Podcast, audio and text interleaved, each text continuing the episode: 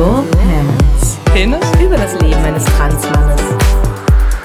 Hier sind Tobi und Jörn. Das ist die erste Folge von What's in Your Pants, dem Podcast für alle Passagiere von Transatlantic. Trans, Atlantic. genau.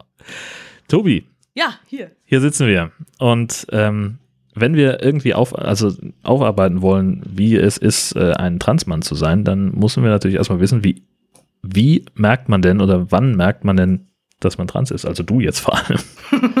Wie ich das so gemerkt habe. Genau. Ja, und wann? Ähm, ich habe das dieses Jahr im Juni gemerkt. Da fing ich so an, mich mit den ersten Sachen zu beschäftigen, die ich im Internet gelesen habe. Ähm, ich wollte das ehrlich gesagt schon mal seit ein, zwei Jahren. Also mich mit dem Thema mal auseinandersetzen ähm, und mal gucken, könnte das vielleicht sein und hab's dann aber immer sehr gekonnt umschifft, also verdrängt. Ähm, ich habe mir bei der Vorbereitung so ein bisschen überlegt, um das ähm, einfacher zu machen äh, für dich und vielleicht auch äh, für diejenigen, die das hören. Stell dir mal so dieses gesamte Gender-Spektrum als eine Art riesiges Kuchen- oder Tortenbuffet vor. Ja? Oh, da bin ich dabei. Ja, super geil, genau. Und jetzt gibt es bei diesem Buffet diese eine super mega geile Sache. So dieses Schokoding mit extra Schoko und Flüssigschoko innen drin und bunten Streuseln und You had me at hello, oder? ja, genau. Und du siehst dieses Teil die ganze Zeit und du denkst, oh ja, aber das Beste kommt bekanntlich zum Schluss. Also frisst du dich erst durch das gesamte Buffet, was so da ist, bis nachher natürlich nichts mehr übrig ist. Und du irgendwann vor diesem mega coolen Schokogerät stehst und denkst, wenn ich davon ist mir ja jetzt schon schlecht. So. ja, wenn ich davon jetzt nur einen Bissen nehme, will ich mehr, weil das so gut schmeckt. Ja. Und äh, diese, diese eine Sache, diese, diese eine mega coole Schokosache, das äh, war bei mir so das Thema Trans. Also mein, mein ganzes Tortenbuffet besteht aus Erfahrungen und Beziehungen und Emotionen und allem, was man so erlebt hat. Und Trans ist so meine Torte des Lebens. Mein Schoko extra mit Streuseln Ding. Und ich habe es dann quasi gewagt, einen Happen davon zu nehmen im Juni und wusste genau, scheiße, jetzt kannst du nicht mehr aufhören. Und bin, ähm, bin ziemlich satt geworden mit Kuchen und Torte. Habe mich sehr vollgeschlagen damit, genau. Und es gibt einfach rein, rein gar nichts, was mich mehr davon abhalten konnte, mich nur noch mehr vollzustopfen mit diesem Thema. Also immer mehr ähm, im Internet irgendwie zu suchen und zu sehen. Und ich fand dann relativ schnell diesen Begriff FTM, Female to Male, und dachte, es muss ja irgendwie möglich sein, ähm, Menschen zu finden, denen das genauso geht wie mir. Und YouTube ist da eine wunderbare Quelle. Ich würde sagen, über 80 Prozent der gesamten Trans-Community sind halt auch auf Englisch. Mhm. Und habe mir dann tonnenweise Videos reingezogen auf YouTube. Gerade spezifisch, also so FTM und ganz viele Timelines, wo die Leute dann Fotos gepostet haben von früher bis jetzt und äh, schon auf Hormonen und auch schon davor und dachte nur so bei jedem Video und bei jeder einzelnen Lebensgeschichte, oh, ähm, okay, es gibt Menschen, die, die fühlen sich irgendwie ähnlich wie du oder, also es war ganz viel so ein Aha-Effekt ähm, im Sinne von, okay, mir geht's genauso, ich kann das irgendwie nachvollziehen, äh, ich fühle das auch.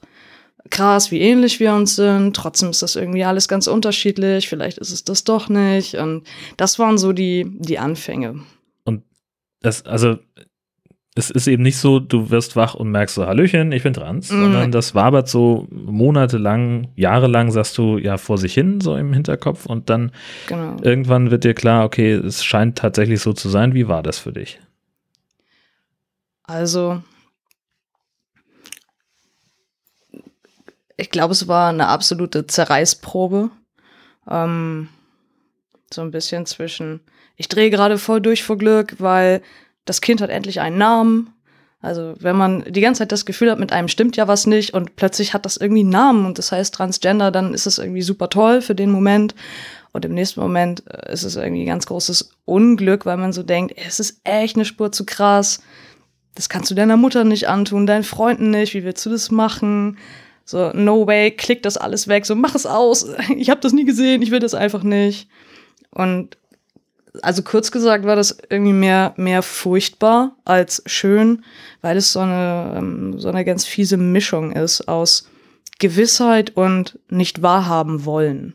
Und äh, wenn ich das so richtig wiedergebe von, von vielen anderen Transmännern, äh, gerade auch von YouTube, dann ist dieser Zustand der Selbstfindung, das ist irgendwie ein Prozess, der kann sich auch über Jahre hinziehen. Also immer Ja, dieses, ich. so ich finde etwas raus und ah, das kann es sein, ich fange an, das auszuleben, dann verdränge ich das wieder, dann packe ich es wieder aus, auf gut Deutsch.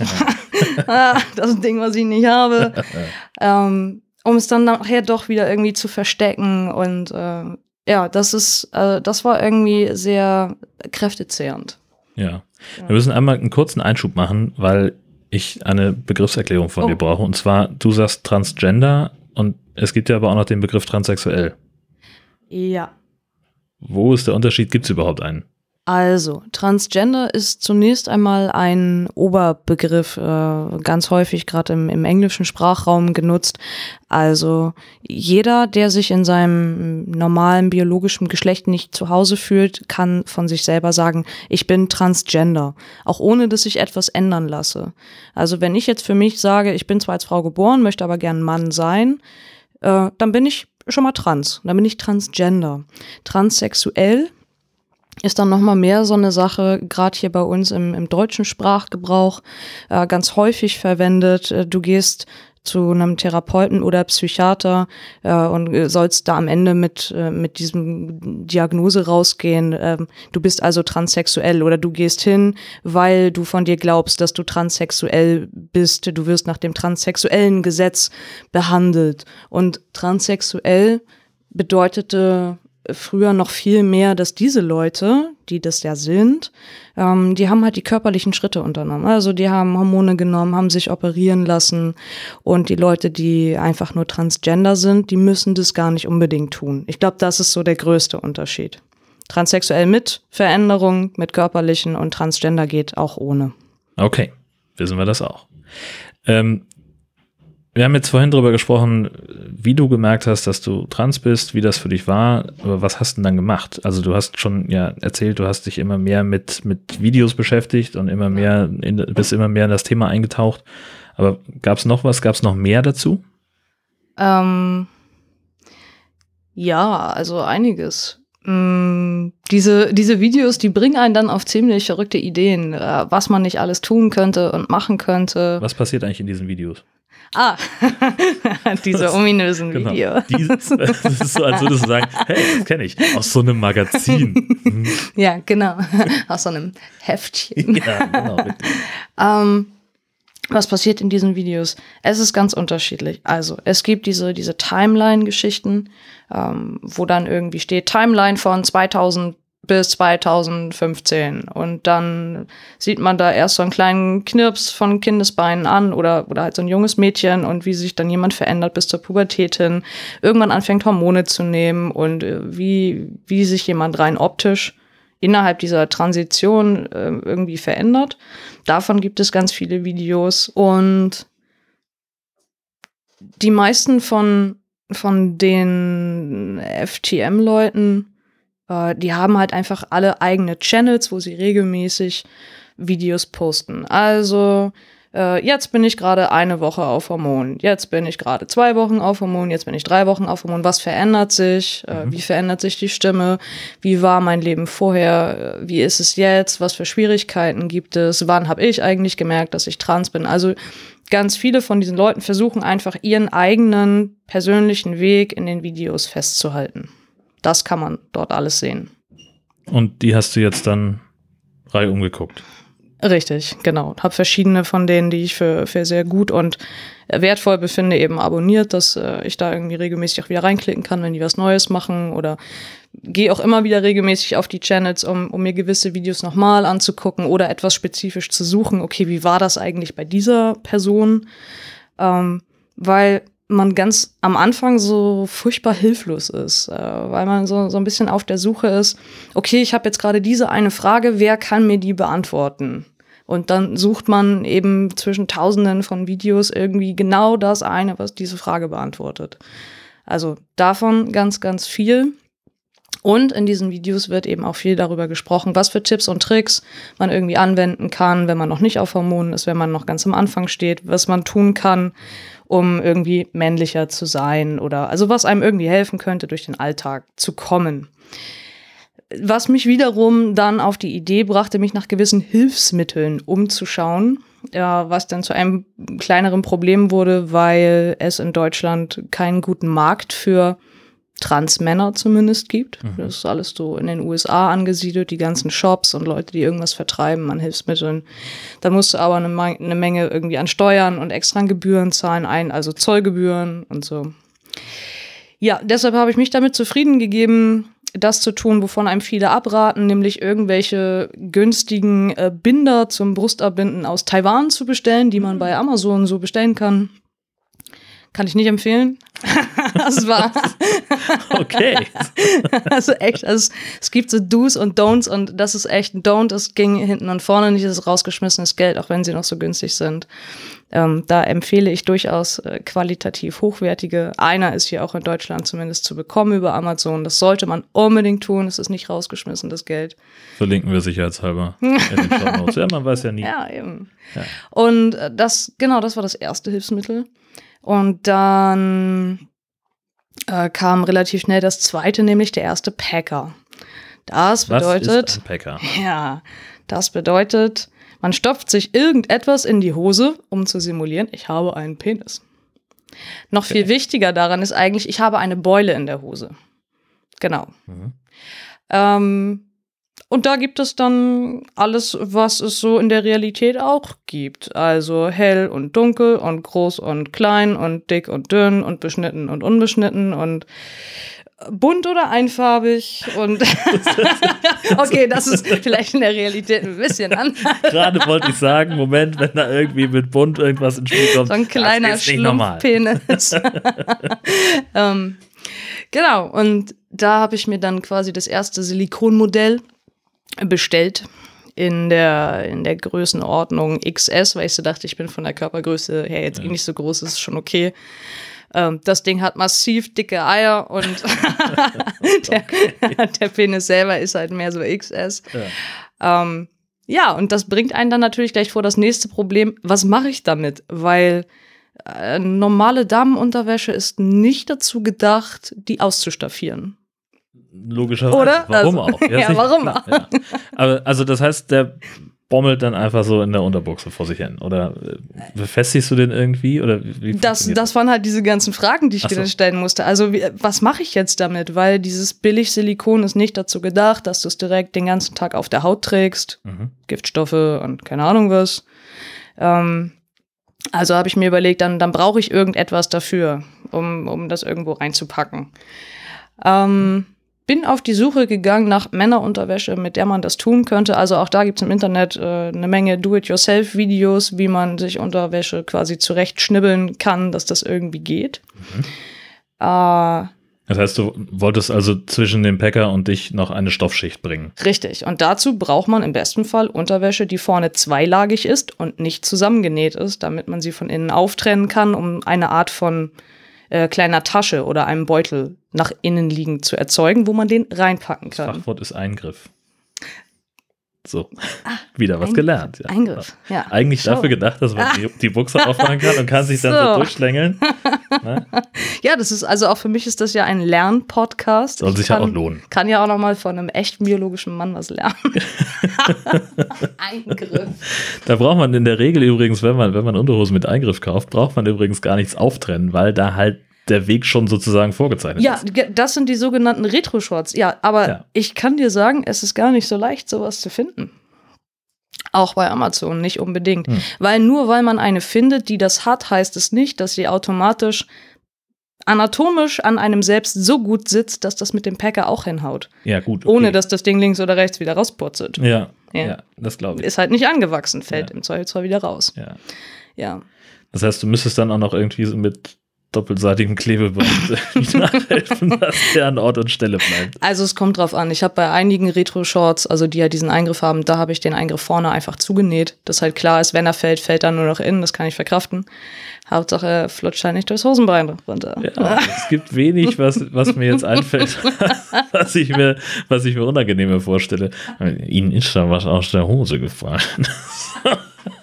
ja, aber auch dort gibt also gibt es von, von anderen Transmännern wirklich so ganz nette Geschichten, dass, dass man irgendwie rausgeht, kommt abends nach Hause und dann, scheiße, wo ist eigentlich mein Penis? Ich glaube, den habe ich unterwegs verloren. Verdammt. Das, ich ich habe sofort diese Assoziation, warst du mal auf so einer Fundbüro-Auktion, wo irgendwelche Sachen versteigert werden, die nicht abgeholt worden sind? Vermisst hier jemand einen Penis?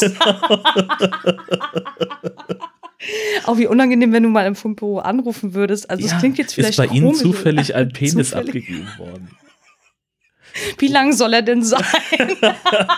Na, ich weiß nicht, aber er hatte grüne Punkte. ja, stimmt, das wäre echt.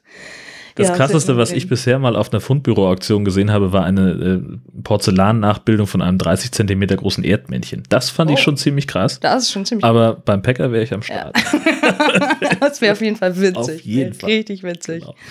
Ähm, was gibt es noch für Tricks, männlicher zu wirken? Du hast eben schon von Bindern gesprochen. Mm, ja. Also das heißt, also irgendwie äh, die Möpse müssen weg und Richtig, dann genau. klemmt man sich irgendwas so ein, dass ja. ich, fabuliere. Ja. Mm. Also das heißt, wirklich irgendwie so ein, so ein schlauchartiges Ding, was man sich umwickelt. Right. Oder, ja. ja. was man sich irgendwie versucht überzuziehen. Ähm, auch da, es hilft, wenn man sich vorher Videos von anderen anguckt, die auch daran gescheitert sind und die gesagt haben, nicht aufgeben, nicht aufgeben, immer wieder versuchen, von oben anzuziehen, von unten, wie auch immer. Und irgendwann schafft man es. Ähm, und das habe ich dann auch festgestellt. Also ich glaube, ich habe eine Woche gebraucht, um das Teil überhaupt anzukriegen. Und bis. Oh ja, also Okay, warte, warte, warte, warte. Passt da einfach so. nicht da rein, dachte ich. Es passt nicht anatomisch. Wie, wie kann mein Körper in dieses Teil reinpassen?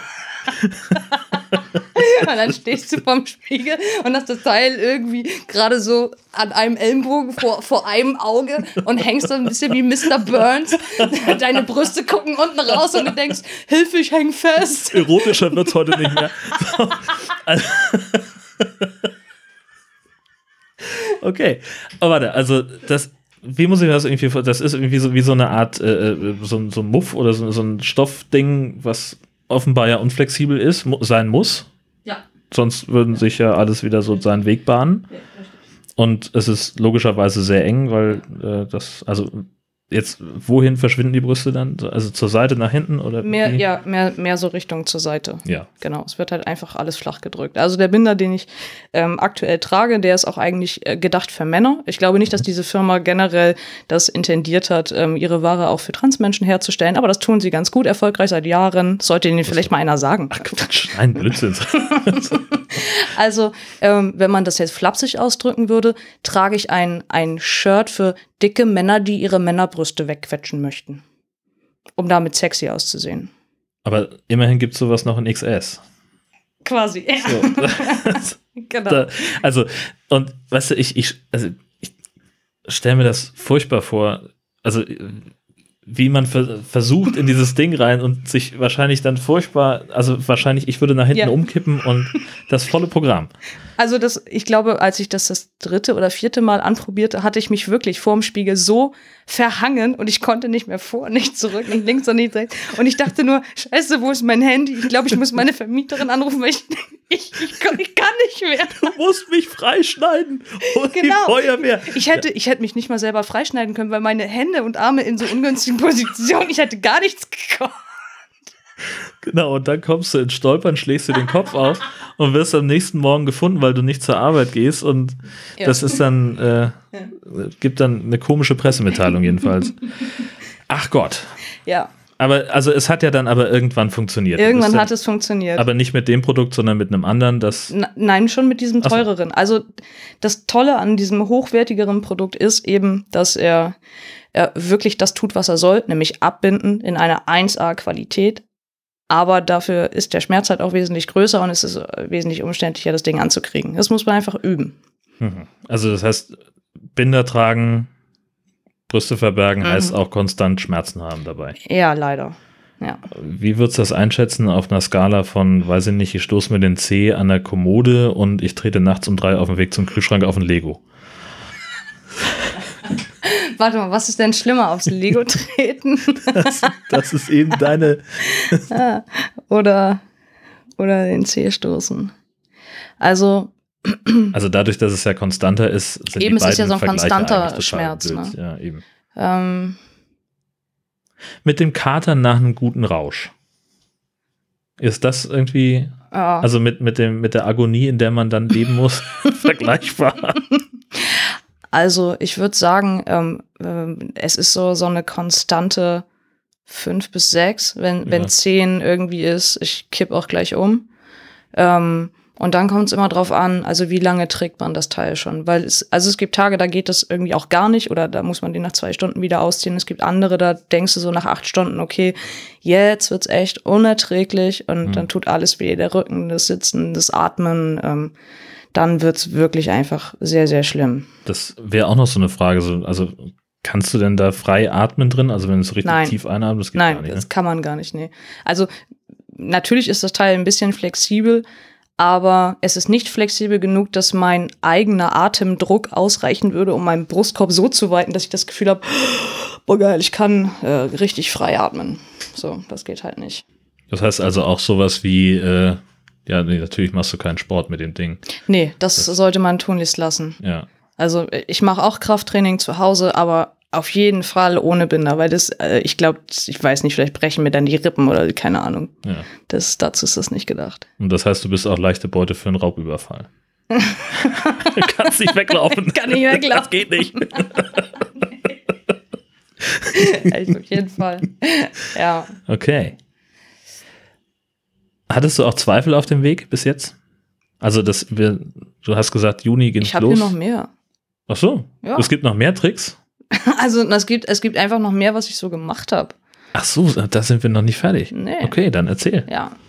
Ähm, also nachdem ich dann irgendwie alles hatte, mein, äh, mein, meine ersten paar Binder und die ersten Packer und die geeignete Unterwäsche zum Tragen von jenen Geräten und Wie viele allem. Päcker hast du eigentlich?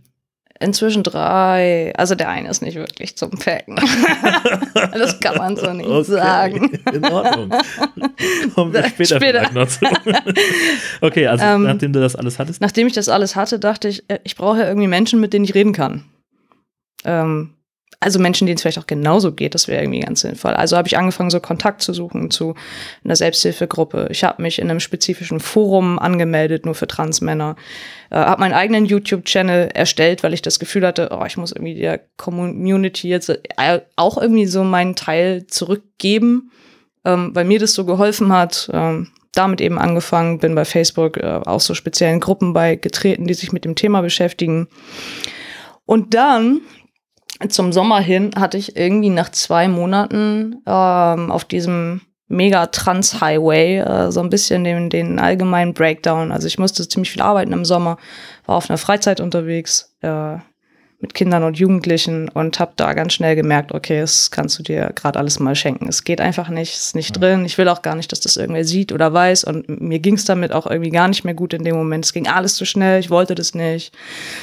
Äh, und habe dann versucht, wieder ganz normal irgendwie ich zu sein, so androgyn und nicht weiblich wie sonst auch. Und ich habe alles stillgelegt, also auch den, also den kompletten YouTube-Kanal, habe alles wieder offline geschaltet und mich selber so ein bisschen für völlig durchgeknallt abgestempelt. Ich dachte echt, es es ist jetzt wirklich zu krass, das geht nicht. Also es war jetzt ja mal ganz witzig für ein paar Wochen, so ist okay, Spaß ist jetzt vorbei. Ähm, war zu der Zeit auch ein bisschen unglücklich verknallt äh, in so einen Typen. Und als ich dann aber irgendwann rausstellte, so klar, da läuft nix, dann holte mich das Ganze wieder so ein bisschen ein. Und ich dachte, oh weh, das war ja eigentlich klar, jetzt kommt das irgendwie wieder hoch, weil ich hatte vorher noch versucht, so ein bisschen mehr weiblich zu sein und irgendwas zu betonen, was ich gar nicht mehr war und hatte wahnsinnige Gewissenskonflikte. Aber dann kam das Thema eben wieder und ich dachte nur so, scheiße, wo habe ich eigentlich die ganzen Sachen hingepackt? Weil ich ja sehr bewusst vor dem Sommer alles sehr gut irgendwo versteckt hatte. Und dann ging es halt echt so, dass so dieses, okay, Alter, wo ist meine verdammte Show-It-Pants? Ja, und äh, wo ist eigentlich mein Penis? Und dann findest du irgend so Teil und dann denkst du so, ah, scheiße, ist das der? Alter, der ist riesengroß, wo ist denn der andere? Und, oh. ähm, das ist dann halt schon ziemlich witzig, äh, wenn da irgendwie plötzlich so verschiedene Penoide durchs Zimmer fliegen. so, ah nee, das ist auch nicht der richtige.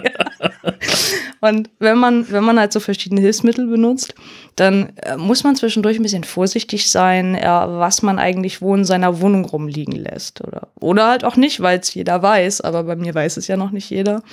Und das führt dann manchmal auch zu recht merkwürdigen äh, Situationen. Also ich äh, wohne äh, neben einer Familie mit vier Kindern. Und äh, der Jüngste, der kommt einfach gerne mal so zum Spielen irgendwie rüber, auch unangemeldet. Ja. Und dann kam er eben eines Tages, wir spielten miteinander Karten, dann plötzlich steht er irgendwie auf, geht aufs Klo, kommt wieder, äh, wir spielen noch ein bisschen, geht er irgendwann wieder rüber. Ich sitze später am PC und denk so, wo ist eigentlich mein Penis? So, in meiner Hose ist er nicht, im Schrank ist er nicht. Und mir schwante schon so Übles. und ich ging ins Bad und dachte nur, ach so, er steht direkt auf dem Regal. Ähm, okay, also hoffen wir mal, dass der kleine Knirps nichts gesehen hat, weil, also, da steht da halt so ein Silikonpenis aufgerichtet irgendwie mitten auf dem Regal. Hätte auch ein Seifenspender sein können. Hätte auch ein Seifenspender sein können, ja. Aber das ist halt schon, also es ist halt schon witzig, ja. wenn, wenn sowas dann irgendwie passiert. Ja, kam mir Gott sei Dank nicht so häufig vor, aber genau. Dann ähm, die Zweifel. Ja, hatten wir ja im Prinzip Die schon Zweifel. so ein bisschen angerissen jetzt gerade Ja. durch Zufall. Aber was, was, was kam denn da noch? Die Zweifel. Ach, das war irgendwie, ähm, was heißt es war? Es ist ja immer noch. Also diese Zweifel habe ich zumindest immer noch und, und auch jeden Tag wieder, ähm, weil ich mir eben ganz oft denke, so, es könnte auch alles wesentlich einfacher sein. Also einfach zu akzeptieren, ähm, dass ich nicht lesbisch bin, sondern irgendwie bisexuell und dass ich so aussehe, wie ich aussehe. Und ich bin nun mal mehr der androgyne Typ, vielleicht auch ein bisschen derbe. Und Menschen, die mich sehen, stempeln mich sofort als Lesbe ab, weil ich irgendwelche offensichtlichen Klischees erfülle. Okay. Und Männer werden auf eine Frau wie mich selten bis nie aufmerksam, eben weil ich so bin, wie ich bin. Ähm, und das könnte ich genauso gut einfach alles akzeptieren. Aber es gibt für mich eben immer noch so einen Unterschied zwischen äh, Geschlecht und sexueller Orientierung. Und so das eine ist, was ich gerne im Bett haben möchte oder wen ich dort gerne hätte. Und das andere ist, wie ich mich selber einfach fühle. Und darauf, ähm, naja, meine Zweifel beziehen sich ja schon eher auf meine eigene Geschlechtsidentität und, und nicht darauf, äh, mit wem ich gerne irgendwie Sex haben möchte. Ja. So. Und mein biologisches Geschlecht ist zwar weiblich, aber ich habe mich in meinem Leben, glaube ich, selten bis nie auch so gefühlt. Also auch im, im sozialen Kontext nicht. Wenn es so darum geht, was die Gesellschaft eigentlich erwartet oder was die Gesellschaft uns für ein Bild vorgibt.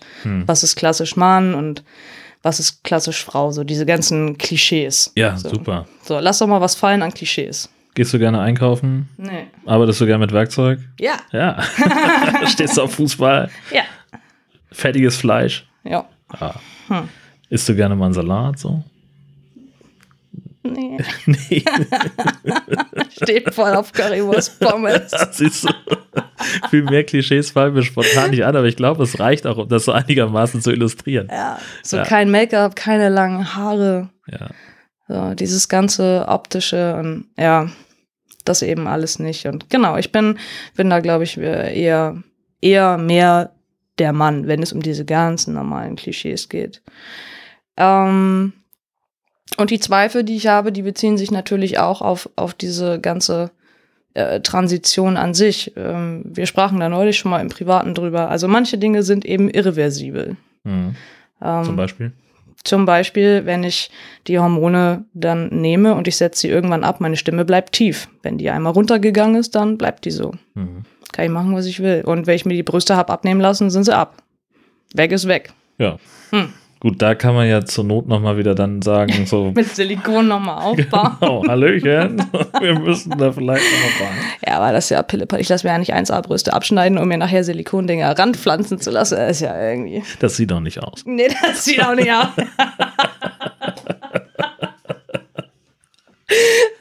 Hast du Silikonbrüste? Ja. Warum? Meine alten waren eigentlich auch ganz cool, aber keine Ahnung. Hatte das Gefühl, die brauchten mal eine Rundumerneuerung. Generelles Check-up. ey. Aber das sind so, sind das so die, die beiden großen Schritte, die anstehen irgendwie? Ist das, also wie konkret ist denn das überhaupt? Was denn? Naja, was du gerade sagtest, Hormontherapie und Brüste ab. Also, wie konkret das ist. Das sage ich dir, wenn, wenn dieser Tag gekommen ist, wie konkret das dann ist. Also bisher ist das ja in meinem, in meinem Kopf mehr so eine Abfolge von, so wird das dann sein, äh, weil das der normale Weg ist. Erst das, dann das, dann das.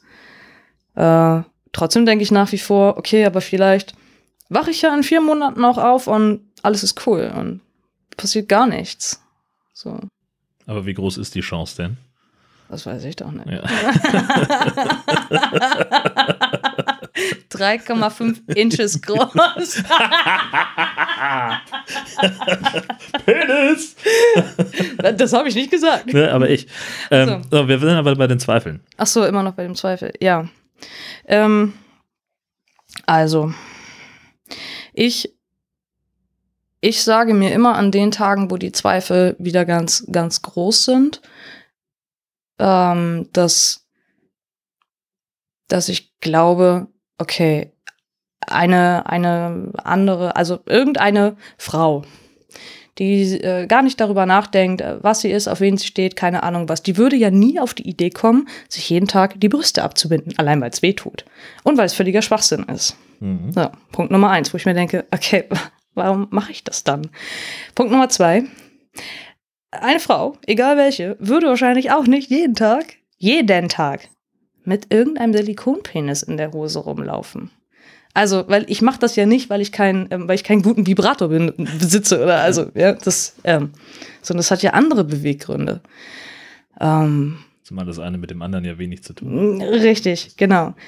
So, das, ja, genau das. Es geht ja nicht um, um sexuelle Befriedigung in dem Moment, sondern das macht ja etwas mit mir, dass ich das tue. Ähm, Und das sind so die Dinge, wo ich dann einfach denke, okay, äh, ich könnte das gerade nicht wieder nachlassen.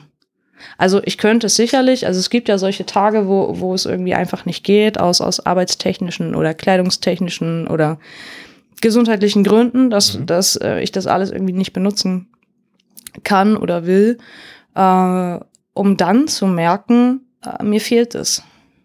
Wollte ich gerade fragen, was, was, Genau. was, was macht das mit dir, wenn du, wenn du die, die Dinger trägst? Ja.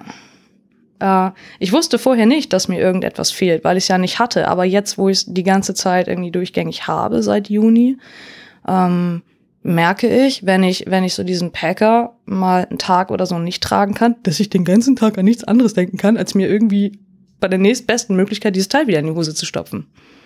So, also er, er fehlt. Aber warum? Das ist eine gute Frage. Ja, finde ich ja, auch. ja, aber vielleicht, weil er, weil er eben einfach in meinem Kopf jetzt eben dazugehört. Also, weil es vielleicht schon, schon immer so war, ich das aber nicht wusste und ähm, jetzt, wo ich ihn habe, muss er halt auch da bleiben. Das ist irgendwie schwierig zu erklären. Ja, das stimmt. Aber Ähm. es klingt irgendwie nachvollziehbar. Also er macht mich äh, in dem Moment einfach komplett auf eine sehr bizarre Art und Weise. Und äh, ich glaube, das ist für Außenstehende echt schwierig zu verstehen. Aber so, wenn ich dir jetzt einen Arm abhackt, dann sagst du auch, dir fehlt was. Ja, weil ich den aber vorher schon hatte. Ja. Also den, den vermisse ich ja regelrecht. Ja, aber äh, ich, ich glaube, äh, bei, also bei ganz vielen Trans-Männern ist es so, äh, dass, dass wir von uns sagen, eigentlich hatten wir immer einen Penis. Also der ist zwar nicht da, Mhm. ne? der, ist, der ist nicht so optisch greifbar wie bei einem biologischen Mann, aber der war schon immer da. Ja, das, also ja, äh, genau, ha, haptisch. Ich habe die ganze Zeit so einen Penis vor meinem inneren Auge, ey, das macht mich total konfus. Wichtig vor ihrem inneren Auge. Vor meinem ne? inneren Ich habe ich hab Auge. eine Hose an. Haben da die alles Hosen ist, noch Alles an. ist gut. Ja. Und das, genau, dass wir den eigentlich, eigentlich haben wir den. Und in dem Moment, wo, wo wir uns sowas ähm, in die Hose packen, ist er das erste Mal für uns eben auch greifbar. Also real, dass wir Okay. den sehen können, Mhm. dass wir den anfassen können. Äh, und, und das ist das, was, was mir zumindest ein unwahrscheinliches Glücksgefühl vermittelt. Penis anfassen. Penis anfassen.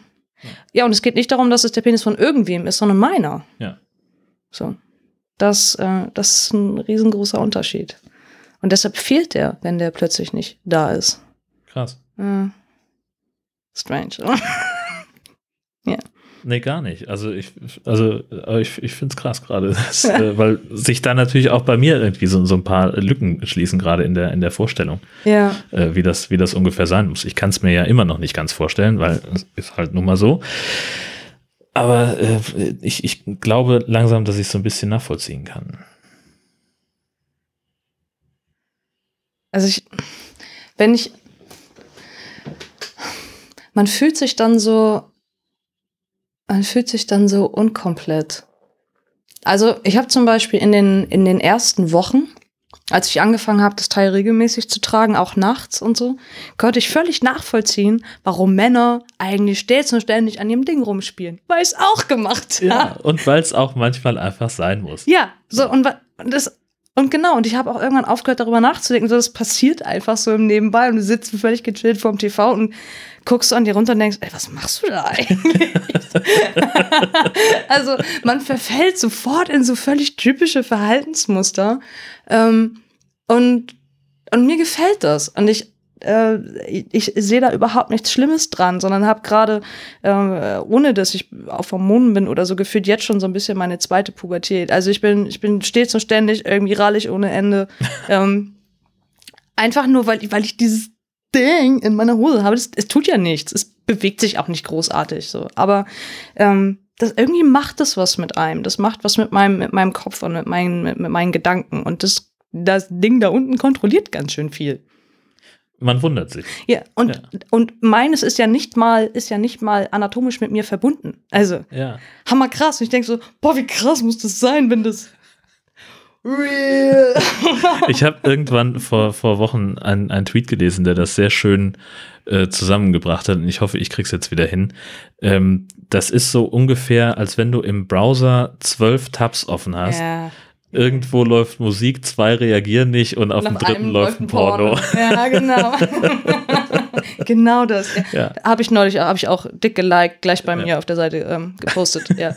Wo ich so dachte, genau das geht auch in meinem Kopf ab.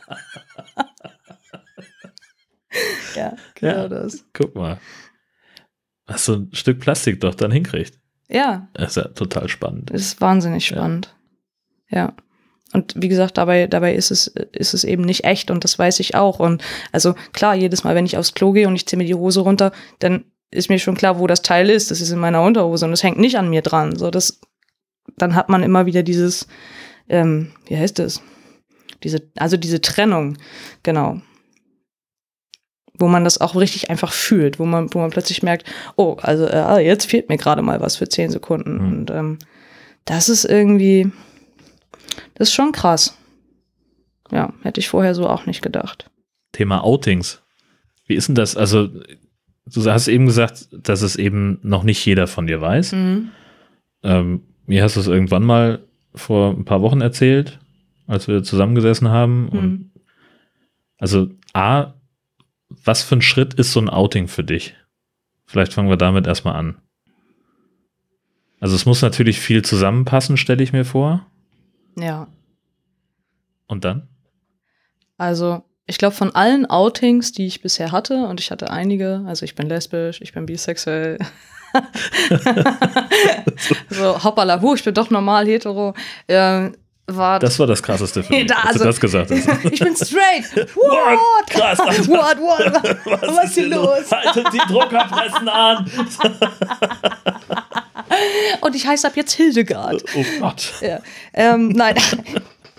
äh, also von, von, von all diesen Geschichten war Trans die heftigste äh, bisher bei jedem Outing, ähm, weil das irgendwie einfach echt noch mal eine Spur krasser ist. Und ähm, also vielleicht auch deshalb, weil, weil dieses, dieses Lesbische oder so, äh, da sagt keiner, Oder hat nie irgendjemand gesagt, oh, das wundert mich aber, damit hätte ich nie gerechnet. Sondern ich hatte immer nur so langweilige Outings, ja, also dass ich mich so richtig darauf vorbereitet habe, okay, Gespräch führen, hm, hm, hm, so, lass uns mal hinsetzen, ganz in Ruhe, ich aufgeregt, gezittert, wie Espen laufen, und so, ich bin lesbisch. Und dann kam immer dieses, oh, Tobi, ernsthaft, erzähl uns doch mal was Neues. Oh, so, what? mir fällt es hier voll schwer und ihr tut so, als wenn gar nichts wäre. So, okay. Ja, ähm, und Trans ist dann aber doch noch mal eine etwas andere, eine etwas andere Geschichte. Und die erste, der ich das erzählt habe, ist ähm, ist eine Arbeitskollegin, ähm, die so ehrenamtlich bei uns mitmacht, weil wir ein ganz gutes Verhältnis zueinander haben und weil äh, weil es eben einer dieser Tage war, wo ich so dachte, okay, ich glaube, ich platze einfach vor lauter Gedanken und Emotionen und das muss gerade mal irgendwo hin, es braucht irgendeinen Kanal und ich weiß, bei ihr ist das sehr safe und gut aufgehoben.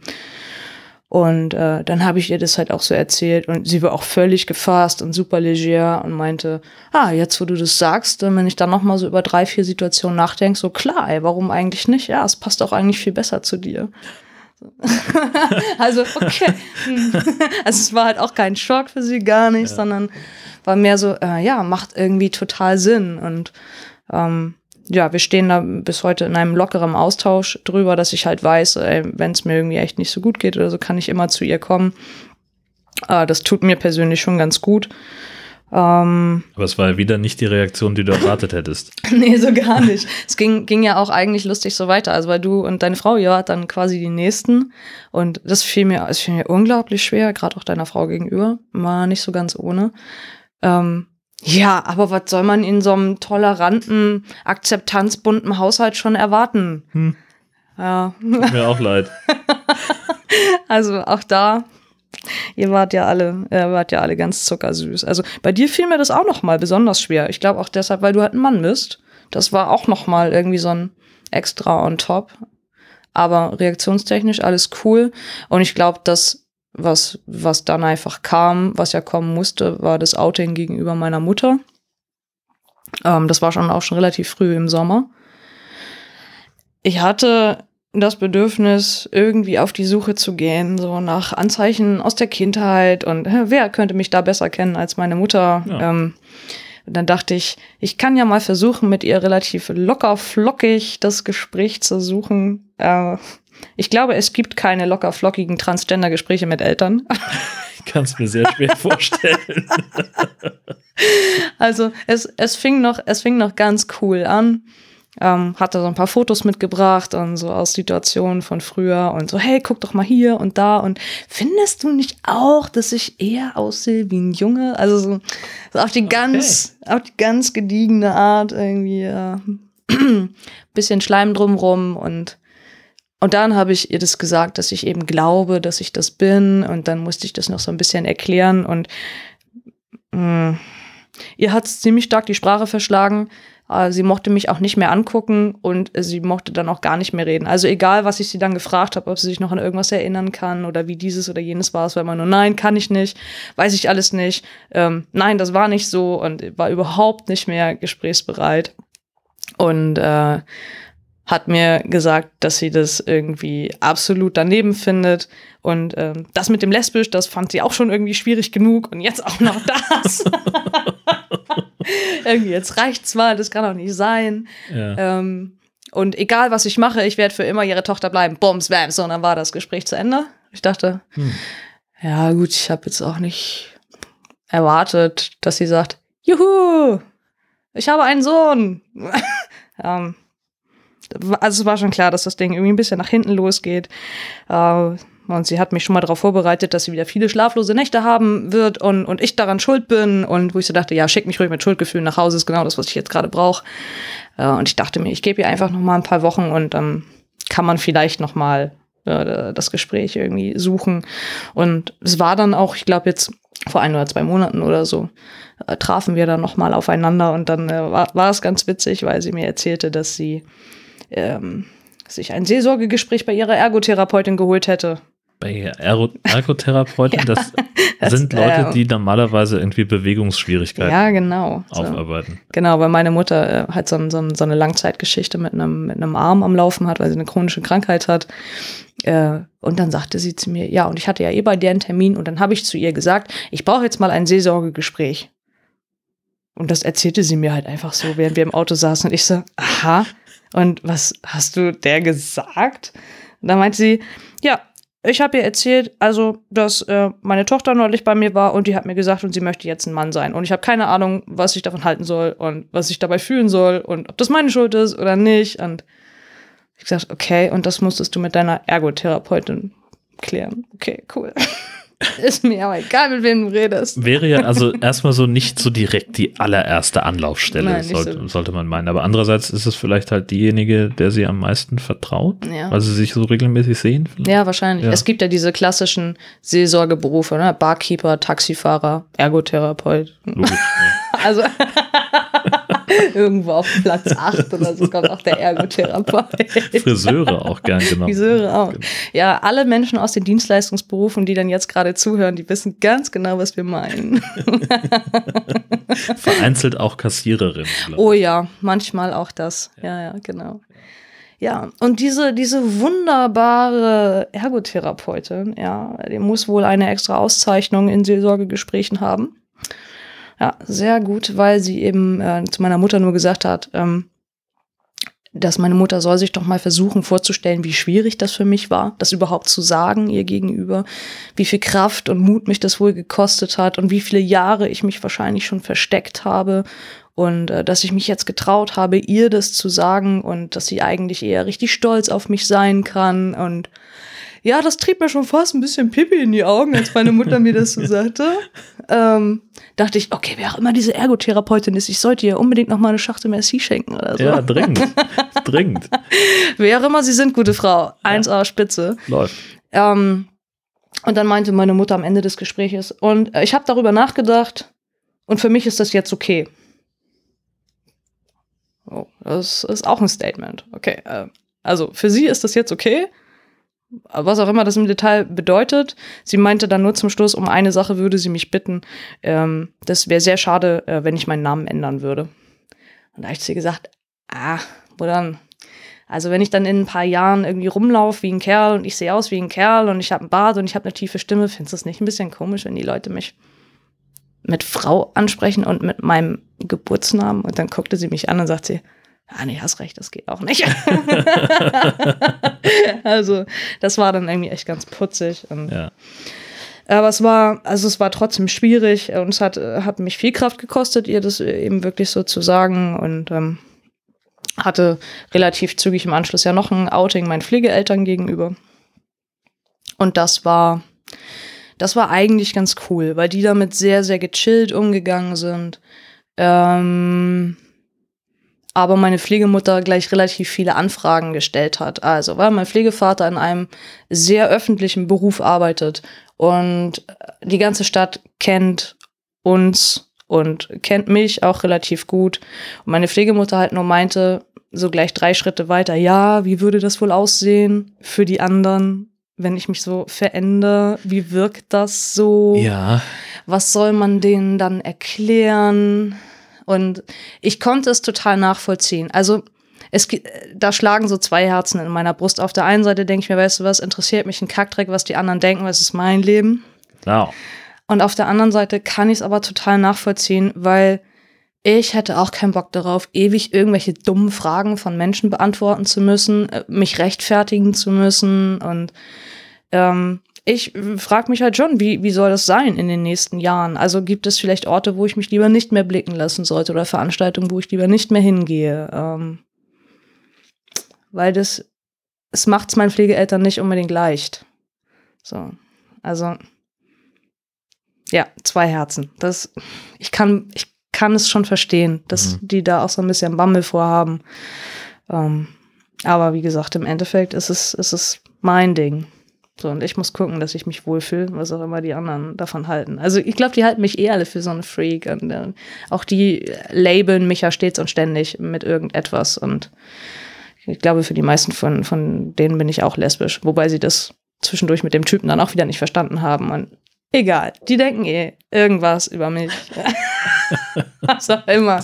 So, jetzt halt der neueste Schrei, ich laufe mit dem Penis in der Hose rum. Also ich meine, so what? Ähm, da ist es so. Wenn, die damit nicht umgehen können, dann nicht. Dann nicht mein Problem. Genau. Also das heißt, Outings sind eigentlich bisher alle relativ cool verlaufen, bis auf Bis auf- einzelne wenige Ausnahmen. Ja, bis auf das mit meiner Mom, genau. Ja. Mein bester Freund weiß es auch und ähm, es ist auch schwierig, sagen wir es mal so. Ähm, mal gucken, wie das so weitergeht. Also äh, er, er ist auch eigentlich ein sehr toleranter, aber ich glaube, er weiß über das Thema so gar nichts. Ich habe gerade keinen Bock, ihm irgendwas zu erklären und seine Sprüche sind ab und zu jetzt ein bisschen doof zwischendurch. Ähm, ich glaube, das passiert einfach aus Unwissenheit und äh, Unsicherheit würde ich vielleicht raten. ja. Genau. Ja. Einfach weil das, weil das gerade nicht besser weiß und ja, ist ein bisschen, also ist, ist schwierig. Äh, ich äh, übe da gerade so ein bisschen Distanz, weil ich, weil ich diese Sprüche gerade nicht so ab kann. Ähm, Befördert das auch Zweifel eigentlich, wenn du sowas Ja. hörst, was, was auch immer er sagt? ja, klar. Ja. Auf jeden Fall. Ja. Also ich glaube, wenn ich jetzt eben in meinem Freundeskreis gerade jemanden um mich hätte, der die ganze Zeit sagen würde, nee, das bist du nicht, das stimmt so nicht und man kann sich Dinge auch einbilden oder zurechtreden, das würde mich, glaube ich, ganz schön fertig machen und total durcheinander bringen. Ja, klar. So, Also nicht, dass du schon genug durcheinander wärst, schätze ich Richtig. mal. Ja. ja, das kann man so sagen. Ja. Ja, das waren, das waren so bisher die, die, die paar Outings. Ja. Aber war alles anstrengend genug und ähm, es reicht gerade erstmal. Also es ist echt anstrengend. Ja. Ja. Das Doppelleben ist auch anstrengend, wesentlich mehr. Keine Ahnung.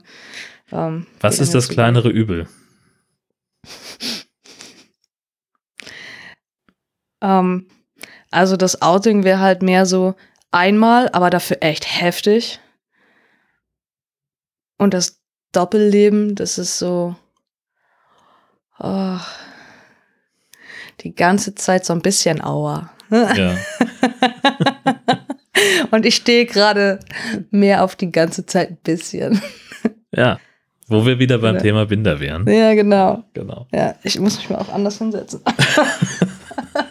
nur, so, ein- nur so ein bisschen. Aber mal zurück zu dem, zu dem Outing vor deiner Mutter, ähm, wo du Bilder dabei hattest von früher. Mhm, ja. ähm, was, was für Anzeichen in der Kindheit hast du denn entdeckt? Also anhand der Fotos, die ich mir permanent immer wieder angeguckt habe und versucht habe, wirklich irgendetwas zu sehen. Äh, es waren so Kindergartenfotos mh, vom Fasching. Zweimal Cowboy, einmal Indianer. Und der Ja. Cowboy hatte natürlich auch einen Schnurrbart aufgemalt. Ja, natürlich. Auf jeden Fall. Muss man haben als Cowboy. Hallo. Klar. Ähm, sowas. Und äh, irgendwelche Klassenfotos aus der Grundschule. Ähm, ja, ich halt so das Mädel mit den kurzen Haaren. Äh, sowas hatte ich irgendwie mitgebracht. Und irgendwie so ein, zwei Situationen aus meiner Kindheit, wo ich so dachte, oh, ich kann mich da nicht mehr so dran erinnern. Äh, Es kommt aber vom Alter her hin, wo ich irgendwie eine Nachfrage habe. Und da wollte ich meine Mutter einfach so fragen, was für eine Situation war das damals. Mhm.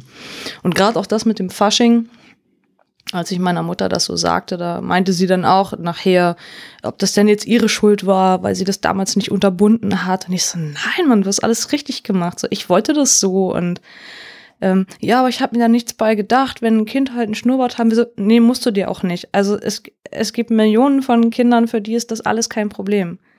So, äh, also, ne, wo die Mädchen Jungsklamotten tragen und die Jungs tragen Mädchenklamotten und äh, wo man bei ganz vielen Kindern sagt, so, das verwächst sich. Es kommt schon irgendwann alles dahin, wo die Gesellschaft das gerne haben möchte, um das mal so zu sagen. Ne? Okay. Mhm. wo man so hinerzogen wird. Ähm, und irgendwie hat das bei mir nicht so stattgefunden, hatte ich das, hatte ich das Gefühl. Also ja, ich hatte anscheinend äh, noch, als ich zwei oder drei Jahre alt war, musste ich immer noch so einen komischen Rock anziehen. Da gibt's irgendwelche Fotos von. Und ich kann mich dunkel dran erinnern, dass dieser Rock mich schon als kleines Kind zum Heulen gebracht hat, weil ich den einfach nicht anziehen wollte, weil ich den so hässlich fand und das Ja. nicht verstehen konnte. Und äh, ich habe dann, als ich fünf Jahre alt war, das weiß ich noch sehr genau, da habe ich geglaubt, ähm, dass mein Kleiderschrank äh, so eine Art ähm, Zauberkugel wäre, durch die man gehen könnte. ja. Wie schön, dass auch in der Mareike Amado. Auf jeden Fall. Da musst du nur durch die Zauberkugel gehen. Ja, und dann kam ich am Ende irgendwie als Pet Shop Boy wieder raus. Nein, ähm, das war leider, leider nicht so, aber ich hab's geglaubt. Also ich habe mich regelmäßig in diesen Kleiderschrank reingesetzt und die Tür zugemacht. Und ich habe mir einfach gewünscht, ich würde als Junge wieder rauskommen. Und dann kommst du wieder raus und dann guckst du in deine Hose und denkst, scheiße. Mist, ja. Ja, Wieder nix. wieder nix. so, scheiße, was die da erzählt in der Show. Es geht alles gar nicht. Also daran kann ich mich noch sehr genau erinnern. Und das hörte dann irgendwie auf, mh, ging auf anderen Ebenen weiter. Also ich wurde im Schwimmkurs angemeldet. Äh, und meine Mutter hat mir so ein zweiteiliges irgendwas gekauft mit bunten Fischen drauf, also so einer, so einer Badehose und einem ähm, Bustier. Mhm. Heißt sowas, glaube ich. Nicht, dass ich mich mit den weiblichen Oberteilen nicht auskenne, aber also ich glaube, so heißt das. Ähm, und ich habe aber immer nur die Badehose getragen. Mhm. Bis irgendwann diese Schwimmlehrerin meiner Mutter erklärt hat, dass das überhaupt nicht gehen würde, weil ich ja ein Mädchen sei, müsste ich dieses Oberteil tragen. Also in einer Altersgruppe wohlgemerkt, wo es völlig irrelevant ist. Ich wollte gerade fragen, um worum es da, also altersmäßig waren wir wahrscheinlich so im Grundschulbereich, aber. Äh, Ich war noch- vielleicht sechs. Ja, gut, dann. Also äh, weit entfernt von Pubertät und Ja. Brustwachstum. Aber auch da, ne, ich sage ja, wo die Gesellschaft einen dann eben hinerzieht. Die Schwimmlehrerin hat das gefordert, ich musste das tragen. Ich habe geheult ohne Ende. Ich fand's richtig kacke. Ähm, hab's auch nicht, ich hab's auch einfach, ich hab's wirklich nicht verstanden. Ich wusste auch zu dem Zeitpunkt noch gar nicht, dass man das ja später tragen muss, weil man Brüste kriegt. Ich, ich fühlte mich einfach so Ich ausgegrenzt. verstehe es auch heute noch nicht, Ich- ehrlich ich- ich- gesagt. Das ist doch der größte Schwachsinn, Also, den man sich nur ja. vorstellen kann. Ja, auf jeden Fall. Also das war schon so das Erste, wo, wo ich ja quasi, also einfach, ähm, wo man mich gegendert hat, wo man gesagt hat, also du bist ein Mädchen und deshalb hast du so und so zu sein, musst dich so und so kleiden und ich gesagt habe, äh, äh, Ja. will ich nicht. Ähm, das, das ging dann eigentlich so weiter. Also, oh, also vor allem das Thema miss, misgendert zu werden, also dass, dass mich jemand äh, falsch einordnet, äh, hatte ich gleich in der Grundschule schöne Erlebnisse, dass ich aufs Klo wollte in der Schulstunde und dann waren da so ganz fiese Mädchen, ja, auch Grundschulalter, aber schon wahrscheinlich in der vierten Klasse und ich war so in der ersten. Ja. Ja. Und die mich für einen Jungen gehalten haben, die mich da rausgezerrt haben. Sie haben mich auf dem Jungsklo eingesperrt, haben die Tür zugehalten und ich stand da völlig verunsichernd, leicht weinend auf dem Jungenklo und schaute also auf dieses Pissoir und dachte, ich weiß nicht, wie ich das benutzen soll. War also völlig überfordert und dachte, Weil du die anderen nicht. äh, Gar nicht entdeckt hast, die normalen Toiletten. Nein, weil ich das erst nicht, genau, weil ich so völlig fasziniert war von dieser merkwürdigen Schüsse, die in einer Art und Weise an der Wand hing, dass ich mir da dachte, aber wie machen die Jungs das denn? die Wie können die sich denn da draufsetzen? wie geht denn das? Ja, und also ich war halt heilfroh, als ich mich dann irgendwann umdrehte und halt die abschließbaren normalen Toiletten entdeckte und dann so dachte, okay, alles klar, das kann ich. Das kriegen wir hin, kein Problem. ja, also da war dann schon irgendwie das. Ähm, ich habe dann später angefangen, Fußball zu spielen in der Jungsmannschaft. So, die war halt auch bei uns um die Ecke und das war hammer cool. Äh, ich glaube, bis kurz vor Pubertät, ich glaube, bis ich zehn oder elf war. Und dann, dann der Trainer irgendwie wieder kam zu meiner Mutter und meinte, ich müsste jetzt mal langsam in die Mädchenmannschaft wechseln, weil das irgendwie nicht mehr so cool wäre, wenn ich zusammen mit den Jungs dusche. Und ich habe das mitbekommen und ich dachte nur, hä? Verstehe ich nicht. Ich hab's, ich hab's über, ich hab's einfach nicht kapiert. Dass das einfach, es ging um Geschlechtsteile, es ging um Pubertät, aber äh, mir war es überhaupt nicht klar. Ich fühlte mich also wieder ausgegrenzt und missverstanden und dachte, wieso darf ich denn nicht mit den Jungs zusammen Fußball spielen? Ich wollte ja nicht mit denen zusammen duschen, ich wollte Fußball spielen. Und deswegen heißt dieser Podcast What's in Your Pants? What's in your pants, genau. So. Ähm, also da, da ging das dann irgendwie so weiter. Mm. Und also auch früher, als ich irgendwie so als, äh, als Kind, wir sprachen ja vorhin schon so ein bisschen auch äh, Richtung, Richtung ähm, Legosteine und ähnliches. Also ich bin, ich bin so ein klassischer Junge. Ich habe halt immer nur mit Autos gespielt und mit Lego und Plemo und draußen auf Bäume geklettert, haben Baumhäuser gebaut und ähm, Weil das Zeug gerade da war? Oder hast du das auch eingefordert und hast gesagt, ich, also nee. Ja, also es war, es war da und ich habe es auch eingefordert. Also wenn ich mir was gewünscht habe, dann war es halt sowas. Genau, dann wollte ich halt Autos haben oder genau, zum Geburtstag so ein richtig cooles ferngesteuertes Rennauto. Na klar. Oder, hammergeil, ja. hammercool. Genau. Vor allem, wenn dann im Katalog dabei stand, bis 45 Stunden. so, und du immer so, also bei uns war das immer so, alles klar, 45 Stunden, das ist echt schnell, ich gebe jetzt mal Vollgas und dann fuhr dieses Ding so, wie soll das Teil jemals auf 45 Stundenkilometer kommen? Ja, ging, ja, ja, genau. ging nie. Genau. Ich hatte auch ein mega cooles BMX-Fahrrad und also das war halt, ähm, das war schon alles ganz schön, ganz schön äh, boyish oder wie man sagt, also so, so ein Tomboy, genau. Ich war halt ein Mädchen, aber eigentlich war ich ja ein totaler Kerl. Äh, hab das jede, jedes Mal, wenn wir in irgendwelchen Freizeitparks waren, dann war ich immer gleich in irgendeiner Westernstadt verschwunden, habe die ganze Zeit nur rumgeknallt mit irgendwelchen Knarren. Und, also so, das war halt irgendwie, das war eben alles meins. Also Ähm, Ponyreiten nicht so. also ich habe überhaupt nichts gegen, gegen Pferde, äh, aber dieses ganze Mädchengedingse da mit dem, also hier, wir, spielen mit Puppen oder so ein Kram, super lame, hab ich nie kapiert. Äh, auch, auch schon im, im Kindergarten machen ja Kinder normalerweise diese Phase durch, oh, wir spielen Vater, Mutter, Kind. Boah, es gibt nichts langweiligeres als dieses dämliche Spiel. Das stimmt. Das stimmt. Vor allem, wenn, wenn äh, drei Kinder entscheiden, okay, Ja. du musst jetzt das Kind sein, dann bist du echt am Arsch. Ja, Ja. Also selbst, selbst in diesen Rollenspielen hatte ich, also äh, da wollte ich nicht mal der Vater sein. Ich wollte einfach nicht mitspielen. Ja. Das war einfach nicht mein Spiel. ja. Ich wollte mir die Schaufel nehmen und draußen einen riesen Sandburg bauen. So, Das war halt mehr so meins. Ähm, und ich weiß, dass mein Vater hat mir irgendwann mal, als ich, war ich schon einen Ticken älter, sieben oder acht, hat er mir mal eine Puppe geschenkt, ich glaube zum Nikolaus. Und ich bin vor ihm direkt in Tränen ausgebrochen. Und weil ich Okay. also was auch immer ich haben wollte, aber auf jeden Fall nicht diese Puppe. Und er war mega sauer, weil er meinte, ähm, was ich mir eigentlich einbilden würde, mich über sein Geschenk nicht zu freuen Ja. und so. Ja. Und ich so dachte, Alter, ich will die Kackpuppe nicht. Ich hasse Puppen. Ja, und, ähm, und ansonsten, also so Kindheit, das ist es halt. Ähm, das sind so die Sachen, wo ich jetzt, wenn ich drüber nachdenke, so sehe, ja, da war vielleicht schon was oder da, Ja. da war ich einfach auch schon anders und, und nicht so wie die, wie die anderen Mädchen. Und das zog sich dann natürlich auch irgendwie bis in die Pubertät nachher noch hinein. So, alle, alle bekamen Brüste. Ich auch. War nicht so cool. War nicht so, also die, ich glaube, die ersten zwei Jahre war das furchtbar uncool. Ich hatte permanent Rückenschmerzen, weil ich äh, die versucht habe, in meinen weiten Pullis zu verstecken. Bin immer sehr geduckt gegangen, fand das alles irgendwie ah, total befremdlich, sehr beängstigend und dachte, oh Gott, hoffentlich hören die irgendwann wieder aufzuwachsen. und, und dann irgendwann, ich glaube, da war ich dann schon 14, da war's, da war ich an so einem Punkt, wo ich dachte, es ist okay. Also man freundet sich ja auch an mit diesen Veränderungen, weil du kannst eh nichts gegen machen. Also es ist ja so, du bist dann irgendwie gefangen in, in diesem Ding, was dein Körper ist.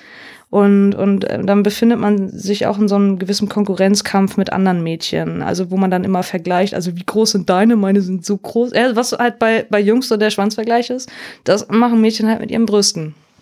Und ähm, ja, da kann ich mich noch schon auch ein bisschen dran erinnern, ähm, dass ich das irgendwie auch ein Stück weit reizvoll fand.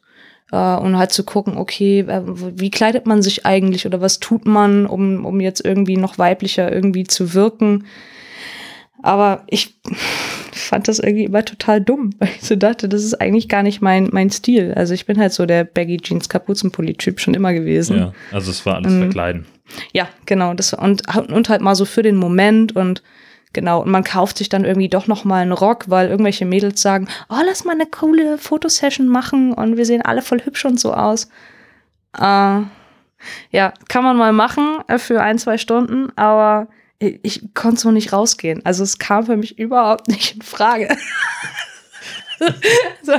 ich kann bis heute nicht laufen, auch hoch, auf hochhackigen Schuhen. Also Ich auch nicht, mach dir Nee, keinen. Stress. ist echt so gar nicht meins. Ja. Ähm, ja. Und sonst weiß ich nicht. Ich glaube, das ist so, das ist so grob das, also wo, wo ich sagen würde, okay, da habe ich mal was, ähm, oder könnte ich mir vorstellen, da, da war schon was festzustellen, ah, sofern man das irgendwie sagen kann.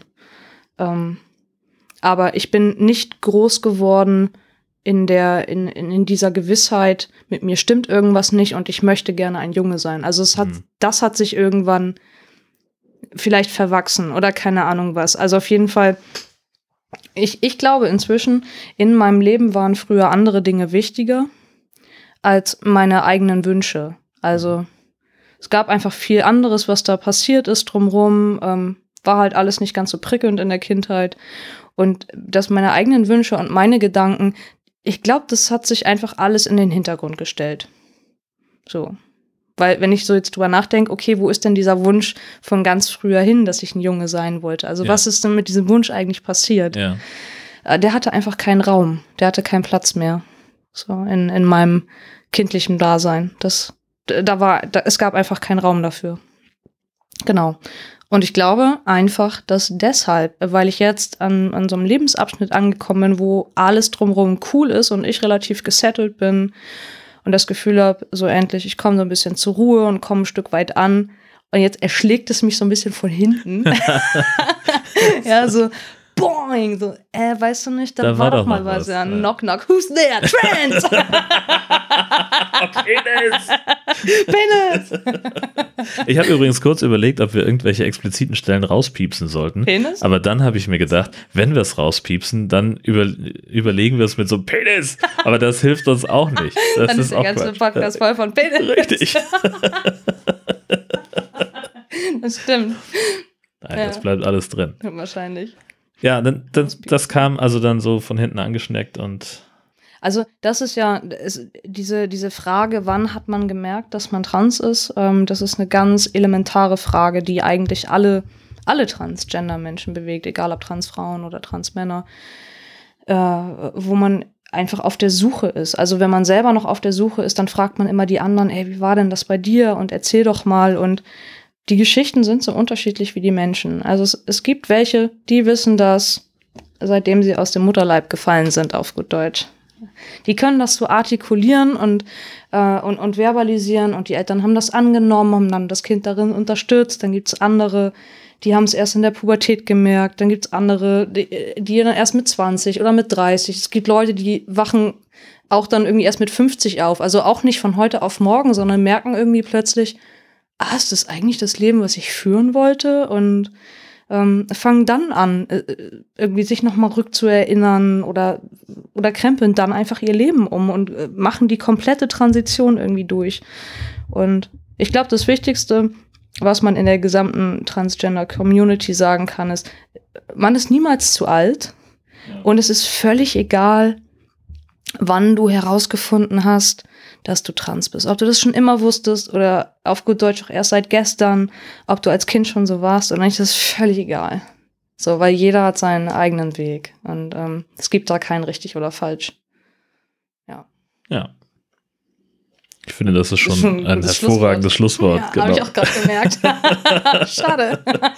Dann schieben wir den Rest, den wir uns für heute noch vorgenommen haben, einfach auf das nächste Mal. Unbedingt. Ähm, ja, das gibt es dann in zwei Wochen auf die Ohren. Und äh, insofern, ich sage vielen Dank fürs Zuhören, vielen Dank fürs Dasein Ja, und bis nächstes Mal. herzlich sehr. Tschüss. Tschüss.